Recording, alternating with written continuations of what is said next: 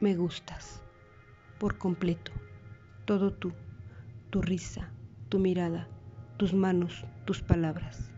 Me gustas para mirarte, para tenerte, para amarte, hoy, mañana y para siempre. Te voy a prestar mis ojos y mis manos y mis labios para que puedas mirarme, para que puedas sentirme, para que puedas besarme. También te prestaré mi voz para que puedas hablarme. Hola, soy Ana Juárez y esto es Cuantas como yo. Bienvenida sea la primavera, excepto para Yuri, ya ven que está en contra. Vamos a retomar el tema del amor porque en el episodio anterior hablaba un poco de por qué febrero es el mes del amor y ya entrados en el tema me dediqué a investigar un poco al respecto y la mayoría coincidimos en lo siguiente. Febrero es el mes que la mercadotecnia le pone precio a la forma en que demostramos el amor con los detalles, que por cierto en esta fecha aumentan y de qué forma. Los chocolates, peluches y sobre todo las flores incrementan su valor de una manera increíble. Encontramos que el Día del Amor se festeja un día antes del pago y qué frustrante. Voto porque lo cambien al 15 de febrero, como si fuera posible. Pero ya en serio, volviendo a la investigación que realicé, hubo varias personas que me sorprendieron con la respuesta. Están los que son antidetalles, los que dicen que el amor se demuestra con hechos, y que por cierto estoy de acuerdo, pero un detalle de vez en cuando aviva la llama del amor tomarte el tiempo para comprar y llevar un obsequio a la persona amada. Por supuesto se agradece, no importa que no sea febrero, siempre será bien recibido. El amor no tiene fecha para presentarse, para irse o para quedarse. Y la música acompaña esos momentos que son memorables para muchos de nosotros. De los muchos éxitos del Divo de Juárez y muy ad hoc con el mes, les recomiendo escuchar esta joyita musical titulada Solo sé que fue en marzo.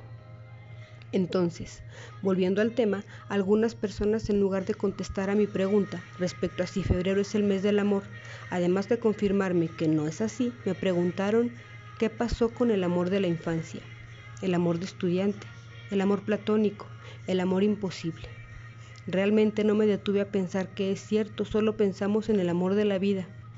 Creo que por la edad.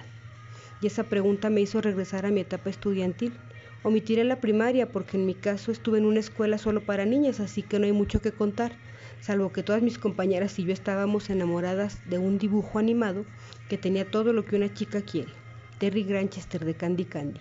Seguro había chicas que preferirían a Anthony, incluso a Albert. Bueno, las chicas de mi edad saben a qué me refiero.